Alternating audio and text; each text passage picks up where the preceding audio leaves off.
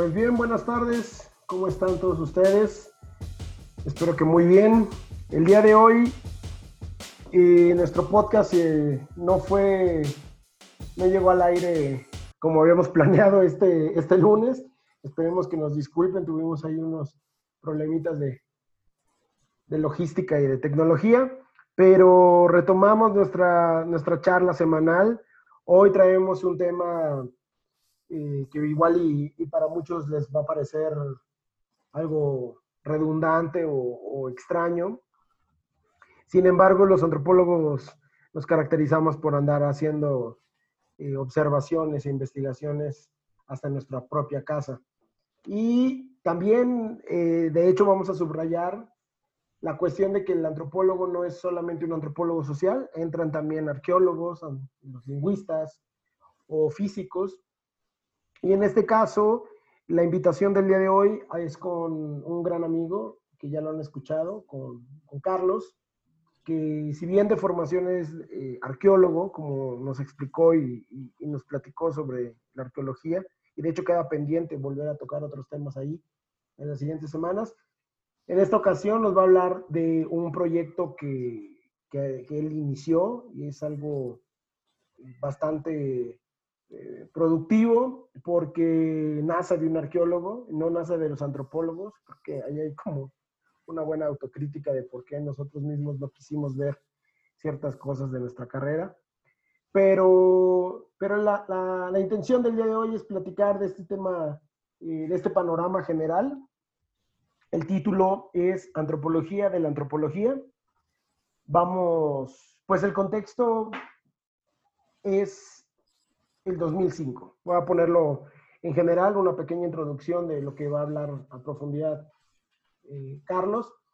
La cuestión es de que para el 2005 tenemos una eh, carrera, pues, si no con viejas ideas de lo que era la, antropología social, también empieza a ocurrir eh, cambios fundamentales, la tecnología empieza a llegar,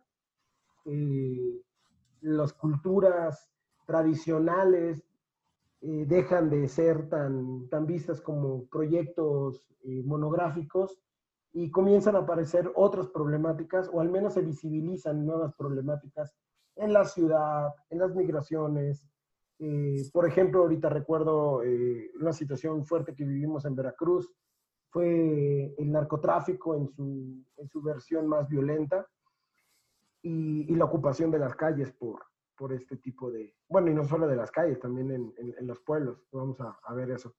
Entonces, antropología de la antropología eh, va a nacer o nace por ahí en, esta, en estos contextos sociales. Y entonces la primera gran pregunta para ir comenzando con la conversación es. pues Carlos, bienvenido de nuevo. Aquí estamos de nuevo. Eh, ¿Qué onda? ¿Qué, digo, yo puse ese contexto, 2005, eh, un poquito lo que estábamos viviendo, pero pues bueno, platícanos mejor, tú que dominaste ese tema, ¿qué es eso de antropología de la antropología? Bueno, me faltó agregarle que estábamos en Jalapa, ¿no? Porque es Sí, así es. Andamos. Facultad de Jalapa, digo, no vayan a. Andábamos iniciando nuestros estudios, ¿no? En la antropología. Y bueno, tú en antropología y yo en arqueología. Sí, el contexto, pues es eso, ¿no? Hubo una 2005, digamos, desde el 2000, ¿no? Hubo un cambio, violencia, economía, pues un chingo, de, un buen de, de cambios ¿no? tecnológicos, ya empezaban los celulares a cámaras, ¿no? Toda esta cuestión. Las computadoras, las computadoras, también otras. Me acuerdo de ustedes que empezaban a, a, traer mucho las grabadoras para sus entrevistas. También, Que antes prácticamente... más, barata. Sí, empezaban a salir más baratas y más pequeñas, ¿no? Aunque con una memoria muy básica.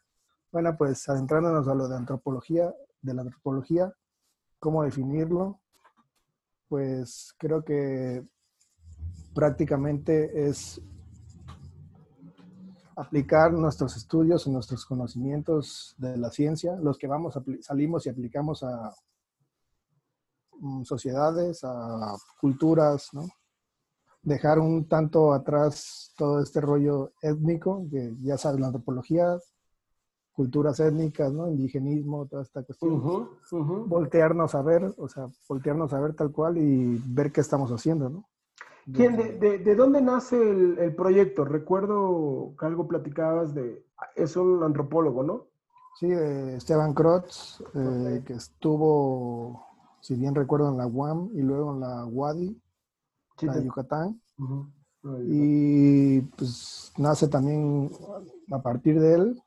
Okay. Pero mm, no sé si recuerdas que hay estas redes, por ejemplo, la, red MIFA, que es la red mexicana de instituciones de formación en antropólogos, y tal cual de alumnos es la RENECA, la Red Nacional de Estudiantes de Ciencias Antropológicas. Entonces, pues ellos llevaban en ese entonces como un, todo un, se hacían congresos, ¿no? De antropología. congresos, sí. Eh, reuniones. Reuniones, ¿no? También Sí, estaba movido. De hecho, Jalapa estuvo movido. Sí, en, la Reneca nos tocó una vez, se realizó en Jalapa, ¿no? Y ahí eran tal cual que los alumnos se pusieran a hacer congresos y a traer como estas propuestas de investigación de otros alumnos, ¿no?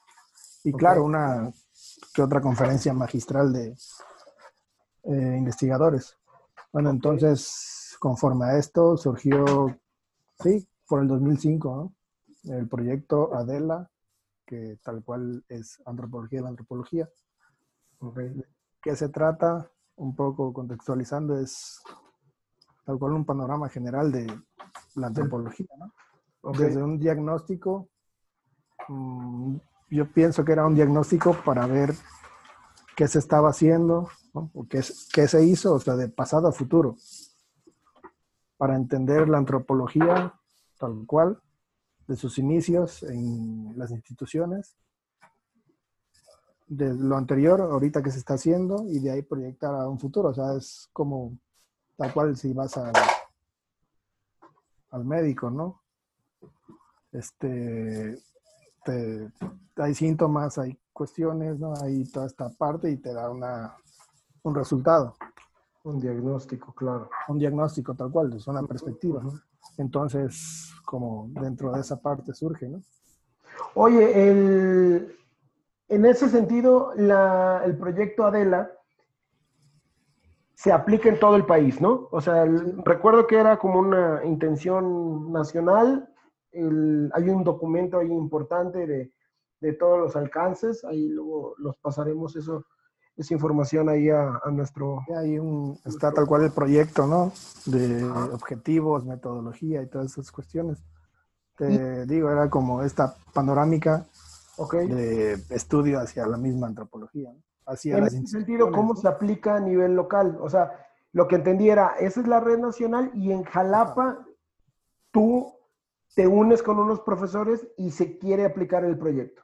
Sí, claro. Así, este, eso te digo, surgió por el 2005. Eh, yo recuerdo, no sé si fue congreso o conferencia tal cual, que fue Esteban Krotz, habló un tanto de esto, ¿no?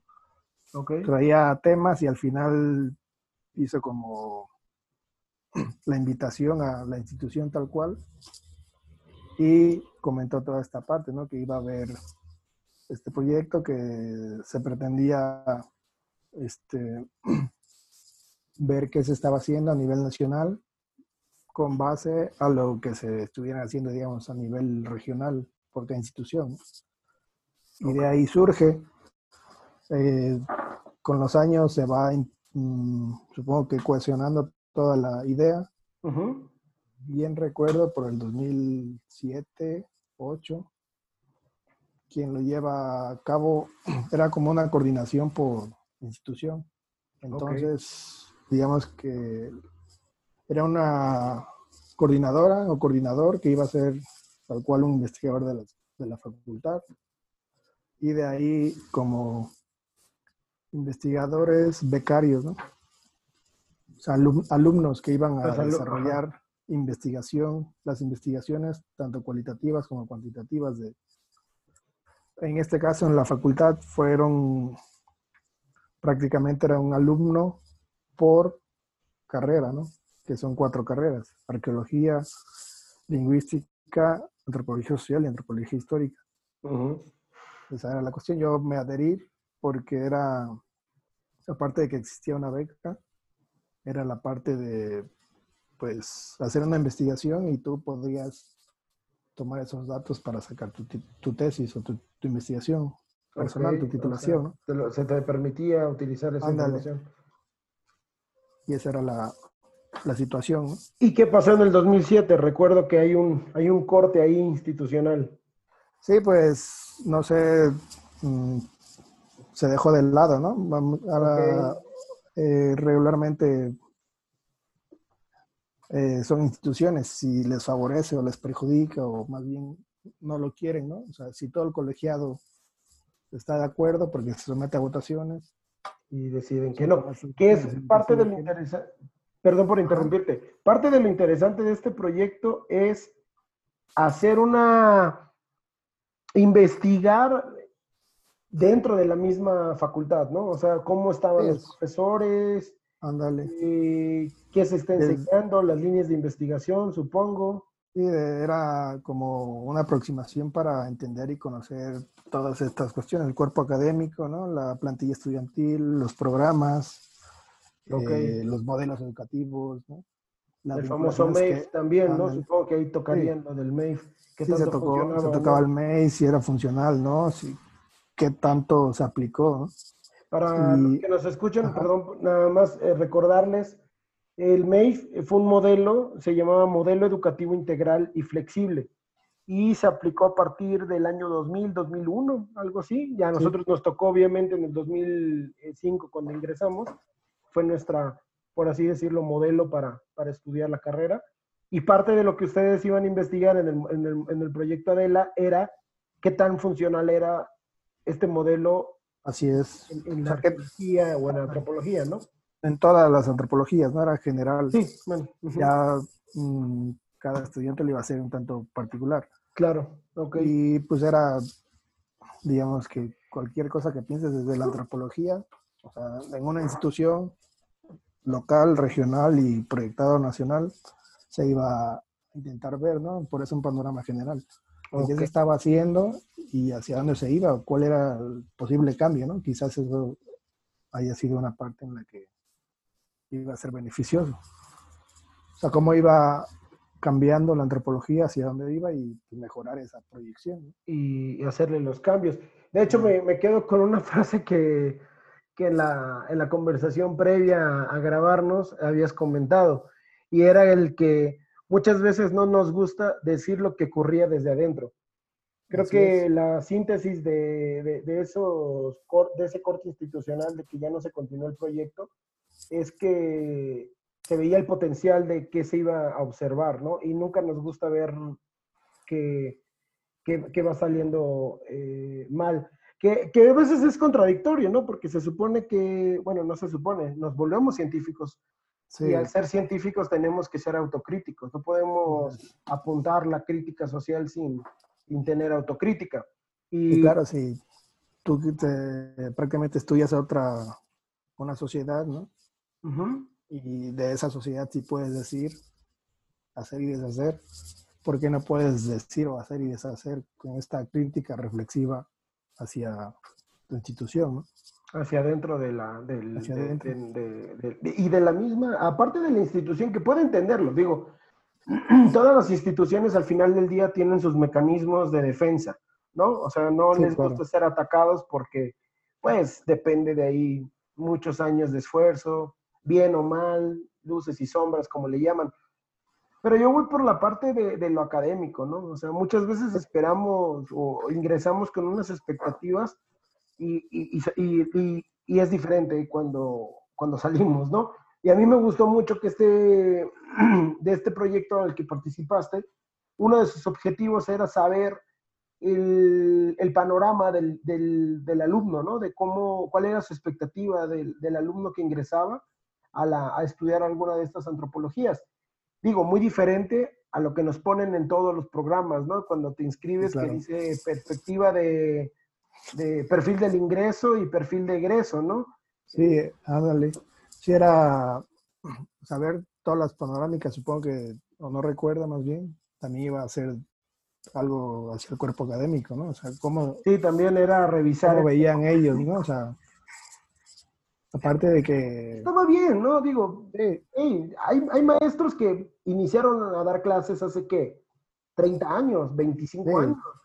Digo, no, no siempre se jubilan a los 30 años. La, claro. trabajo docente, pues también es parte de lo, de lo enriquecedor, ¿no? A mayor edad, pues más experiencia acumulada, ¿no? del cuerpo teórico se robustece. Sí, era, supongo que era una misma proyección también al alumnado, como la del alumnado, o sea, cómo se siente, cómo lo ve, y también con el cuerpo académico, o sea, ellos, si ellos sembraron las bases para la institución, pues también deberían opinar, ¿no? Deberían, por supuesto, hacer una reflexión, ¿no?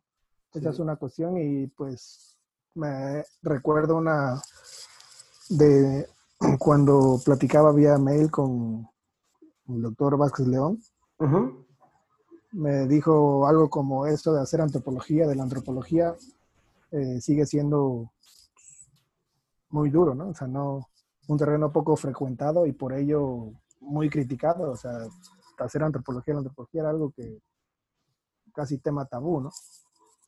Sí, es, eh, hay, una, hay un amigo que, tiene esta frase que es el de, entre gitanos no nos leemos la mano. Ándale. Eh, y es, es, duro es, y, es, es fuerte porque, de nuevo, pues sí, no, no creo que muchas ciencias quieran estar revisándose eh, a cada rato, pero hay cuerpos académicos que están revisando cada rato los avances. Y, aquí parte del ser antropólogo es que se democratiza o se socializa más esa revisión, porque no es nada más que digan ellos los académicos, ah, hay que cambiar esto. También es el alumnado el que dice, oye, ¿sabes qué? Deberían de hacer este cambio. Sí, bueno, que propone, ¿no? Exacto, y, y, aquí volvería yo con la tecnología. O sea, ya es muy diferente la, la grabación, por ejemplo, o sea, ya lo traes en tu teléfono. Entonces tu teléfono se vuelve tu herramienta, pero ¿quién pagó esa herramienta? Es una herramienta personal, educativa, eh, profesional. Vaya, ahí hay todavía sombras que hay que, iluminar porque queda pendiente las responsabilidades, ¿no? Digo responsabilidades porque la, educación, si bien cuesta dinero, eh, también debe hay muchas veces que es subsidiada, ¿sabes? O sea, o apoyada. Hay, o sea, yo creo que muchos de nosotros, o sea, también a nivel personal, ¿no? Sí. Es difícil reconocerse, ¿no? O sea, reconocerse y reconocer sus problemáticas. O sea, proyecta ahora quizá a una institución o a una escuela, ¿no? Eso, sí, eso También es, muy, es, ahí. es muy difícil, ¿no? O sea, no, no es tan sencillo. Sí, con uno, como tú dices. no es tan sencillo ver nuestros errores, hay que ponernos un espejito. Sí, eso es. Y digo, puede ser duro, pero también es bueno, ¿no? Sí. Oye, y bueno, eh, no, no es por el cordón, solamente avanzar en otro tema que me gustaría y no, y no, no comernos tantos minutos. Si no, que quede pendiente, hacemos una parte 2. Eh, claro. Eh, si lo ves bien, porque el, tema que va de la mano a lo que trabajaste con ese proyecto es tu tesis. Tu tesis llevaba de nombre Arqueología de la Veracruzana, Arqueología de la Veracruzana, un acercamiento a sus estudios. Así es, sí es, pues, como veníamos comentando, o venía comentando, era la parte en que se deja este proyecto Adela. Ok. Como a mí me, digamos que me quedó la espina, ¿no? O sea, me agradó el tema. Y, pues por eso me metí para, aparte del proyecto Adela, sacar un proyecto personal para investigación. Entonces, ahí mm, también yo veo causas, ¿no? Veo, digamos, una necesidad de voltear a ver qué estamos haciendo tal cual, ¿no? O sea, como parte del alumnado, quizá ahí es donde entra un poco esto del proyecto Adela, ¿no? Ok. ¿Recuperaste muchos elementos de ahí? Pues más bien creo que ese fue el, o es un elemento base, ¿no? O sea, que el alumnado, entre varios alumnos, pues sí decíamos, güey, pues es que esto de las tecnologías, ¿no? O de antropología física o ciertos cursos que, pues, prácticamente nosotros eh, atraíamos a especialistas a que nos dieran un curso por ahí básico, ¿no? Porque había, como toda institución tiene a lo mejor alguna, o sea, más bien todo programa tiene un panorama general, ¿no? Entonces, a veces nosotros sentíamos que nos faltaba, no sé, tecnología. Bueno, vamos a buscar algo un especialista que nos hable de eso, ¿no? Y que nos dé un pequeño cursito. O y llevaban a... Ah, y pues veo eso, ¿no? O sea, una necesidad de plantarnos y decir, bueno, a ver qué estamos haciendo, ¿no? Y sobre todo, el, como me, me, comentabas, el, el, hurgar en el, en el alumnado, ¿no? O sea, ¿qué, qué están pensando? ¿Qué los está motivando? Eh, sus horizontes. Tú terminaste esta tesis en el 2010, ¿no? 2010, sí, pues sí. Digo, en cinco años también, parece repetitivo, pero en cinco años nos cambiaron la tecnología muy eh, canijo.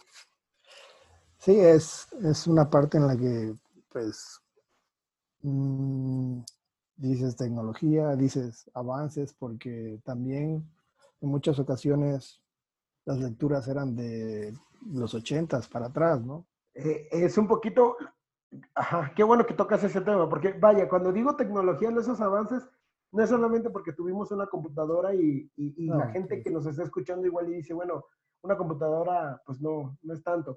Pero es que para, entre el 2005 y 2010 era cada año tener algo diferente. O sea, no era tan sencillo tener una computadora en el 2005 y para el 2008, tres años después, ya era más accesible tener computadoras para, para la mayoría.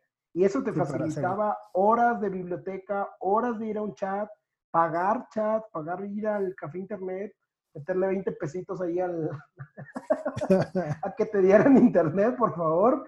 Sí, pues en ese entonces era como de 6, 5 o 6 pesos la hora, creo. Sí, o sea, y no, no, era tan... Y también eso, ¿no? Cuando empezó de 15 pesos a 6 pesos, tampoco eh, iniciamos así, o sea, era caro, me acuerdo al principio.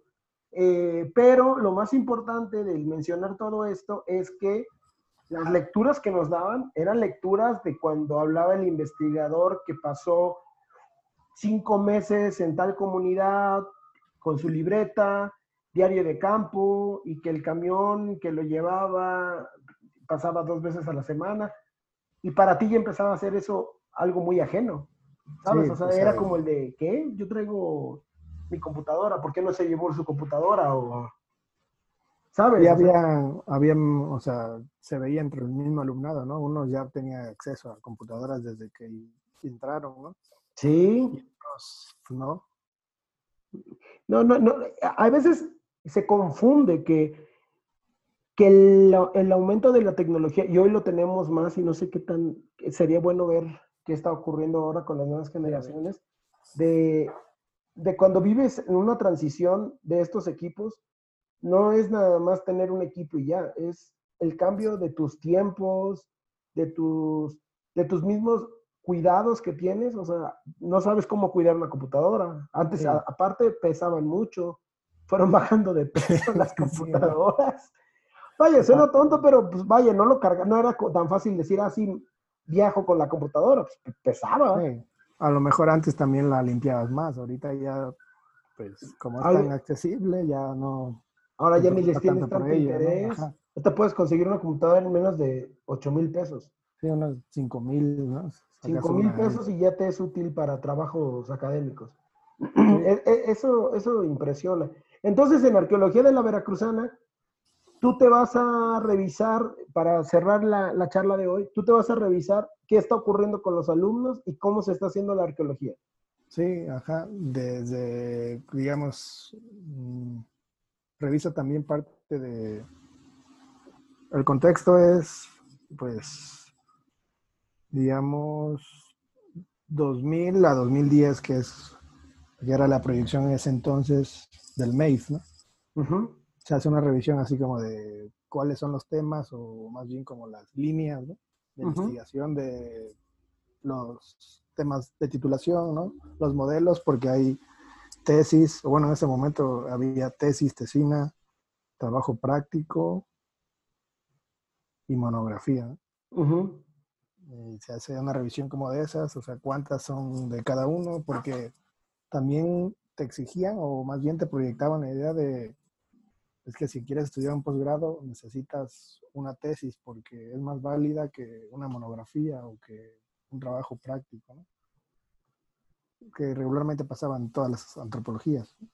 Sí, a mí también me, me recomendaron más la, la y bueno, pues, que, o sea, desde eso, ¿no? Como líneas de investigación, un tanto estadístico, ¿no? Eh, entrevistas a alumnos y también a profesores, ¿no? Como todo, pues unos sí querían hablar, otros no, se puso como un anonimato, ¿no? Tal cual no se pusieron nombres porque también eso era algo que muchos alumnos decían, no, pues es que no quiero hablar porque van a saber y a lo mejor hay problemas. No, pues más bien tenemos que decirlo, ¿no? Alguien tiene que hacer. Alguien tiene que voltear a vernos, ¿no? Y pues sí, sí hubo un apoyo de muchos alumnos y también maestros, ¿no? O sea, sí hubo tal cual impulsaron el proyecto. A regañadientes unos también. Pero Digo que la, la, contraparte también ayuda, ¿no? O sea, te motiva en cierta medida. Que desde que te digan no, o pues ese no es un tema, ¿no? Porque regularmente los temas en arqueología eran como, bueno, pues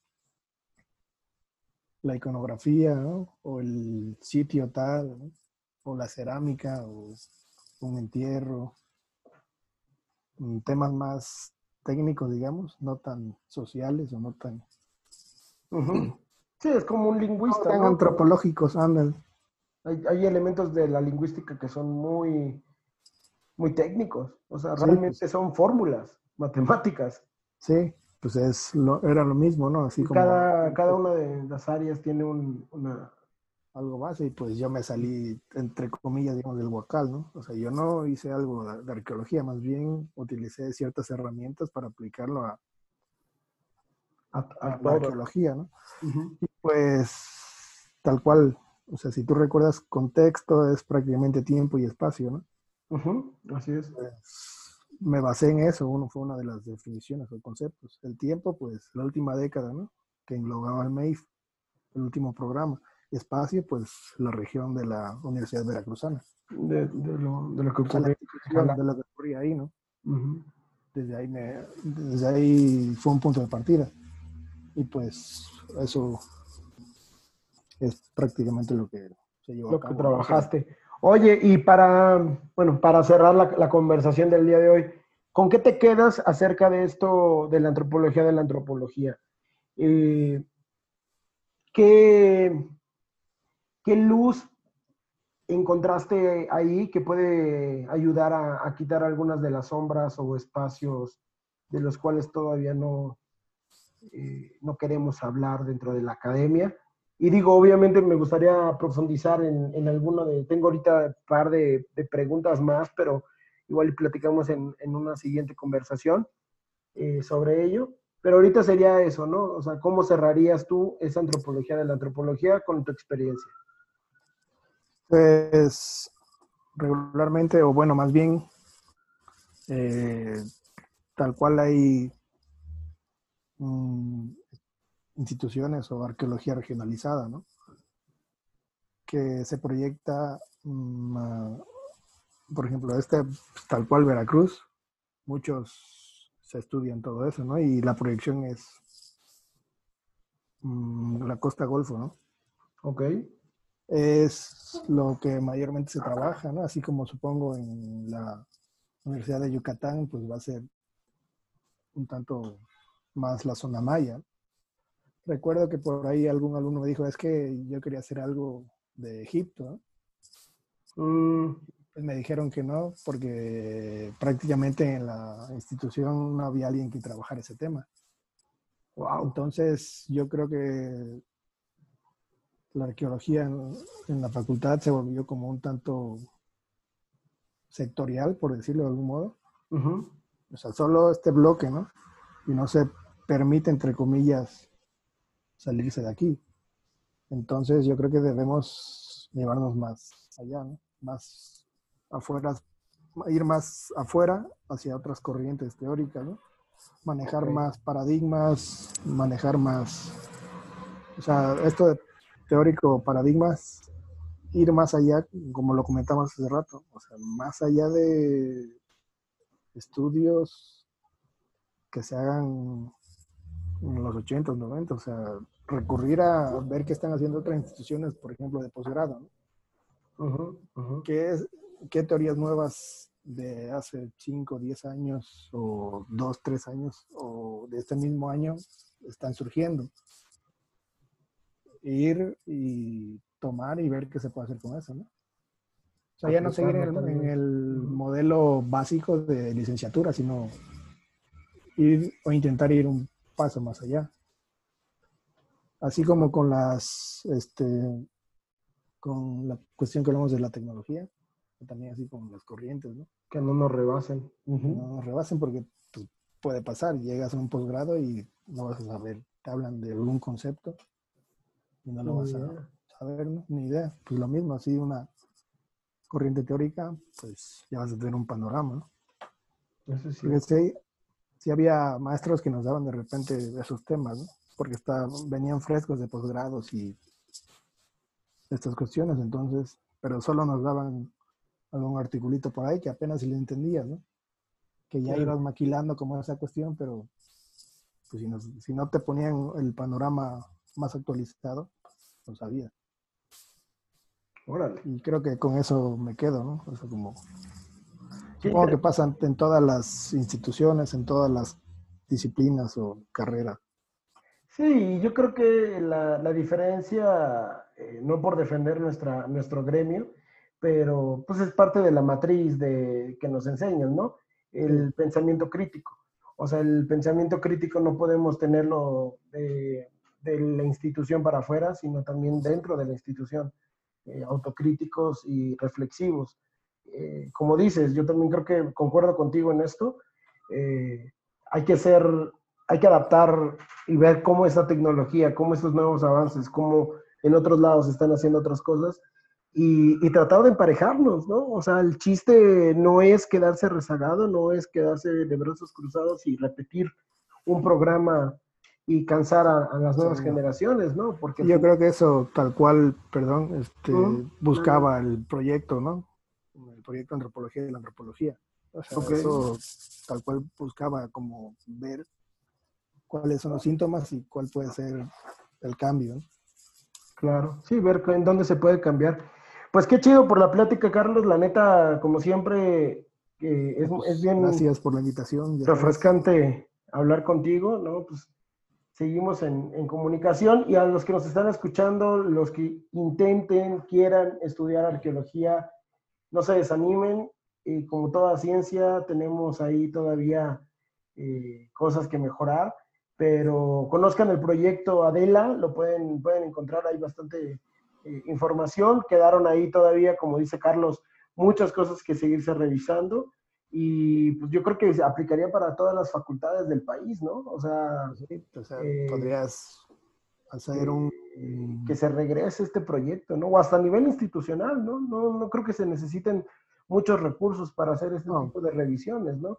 no, igual te digo que aplicaría quizá todas las facultades o instituciones o cuerpos académicos, ¿no? O sea, sí, se podría hasta hacer una metodología para aplicar a a todos los, a, todos los que están aquí y verlos desde ahí al exterior, ¿no? Ya hablando a nivel países, ahorita que tocaste el tema de Egipto, ver qué están haciendo la arqueología en, Egipto, la, inglesa, americana, o la misma latinoamericana, ¿no? Eh, países con amplias tradiciones en, arqueología como Perú, eh, Guatemala también, supongo que han de tener buena, buena escuela.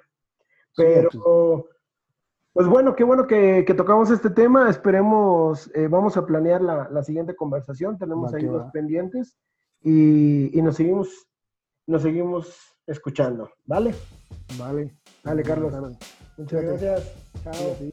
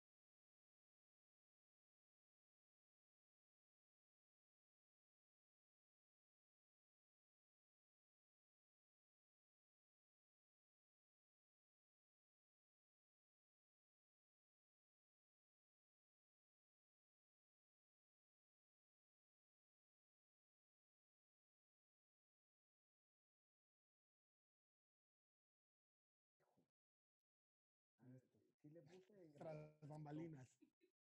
Sí, ¿no? Ya escuché, ya escuché la crítica. Espérame, déjale, déjale hablo con el técnico. Ese no es mi problema, es el técnico.